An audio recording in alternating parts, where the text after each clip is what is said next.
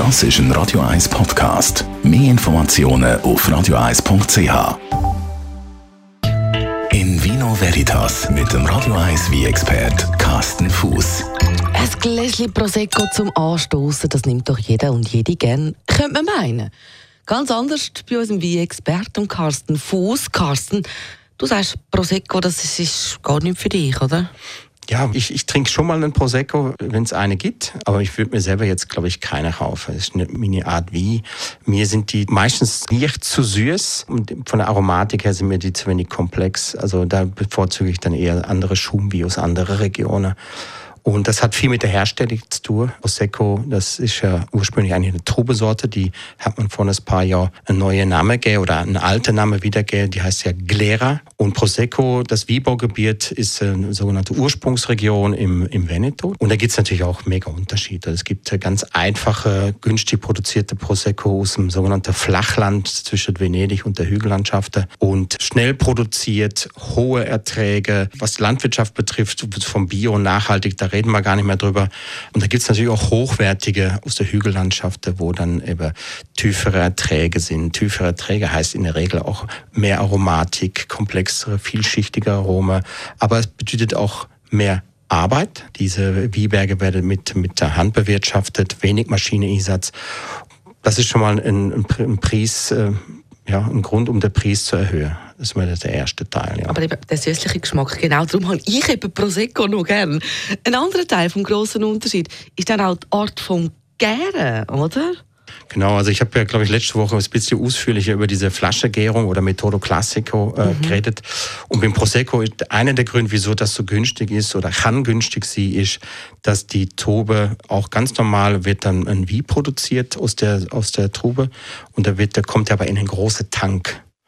Und in dem großen Tank wird dann einfach ähm, Hefe dazugegeben und Zucker. Und dann gibt es diese Zweitgärung, von der ich letzte Woche äh, von der Flaschengärung erzählt habe, findet jetzt hier im Tank statt, diese sogenannte Charmat-Verfahren oder Tankgärung.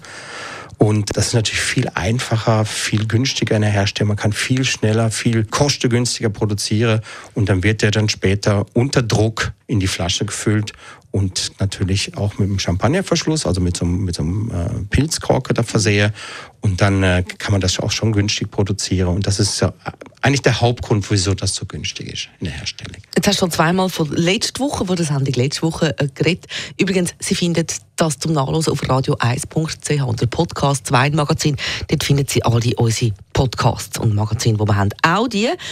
Als Alternative zu diesen Denk, die du jetzt erzählt hast, gibt es die Gärung in der Flasche? Also die Flaschengärung oder gibt es das Gibt es nochmal etwas anderes? Ja, es gibt noch andere Verfahren. Es gibt dann noch äh, ähm, sogenannte ähm, Tanker, da gibt es ähm, das ähm, ASTI-Verfahren, da wird dann also der WI gar nicht fertig vergoren, sondern wird irgendwo unterbrochen zwischendurch. Mhm. Ähm, dann gibt es äh, natürlich eben das Türe Champagner-Verfahren, das mhm. dauert dann ein paar Monate. Äh, man kann das aber auch abkürzen, dann wäre es dann zum Beispiel in Frankreich in Cremant. Also es gibt ganz viele Varianten, oder? Und du hast gesagt, ob Flasche oder Tankgärung macht einen großen Unterschied im Geschmack vom Prosecco oder eben äh, Champagner, Cremant, Schumwein allgemein.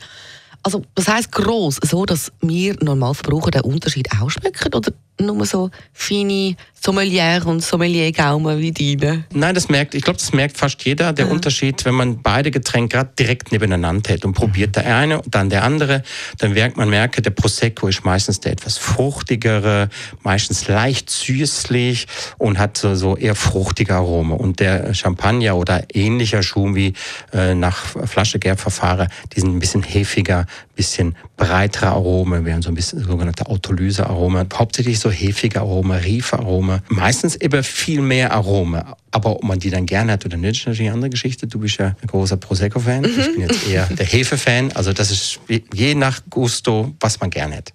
In Vino Veritas auf Radio 1.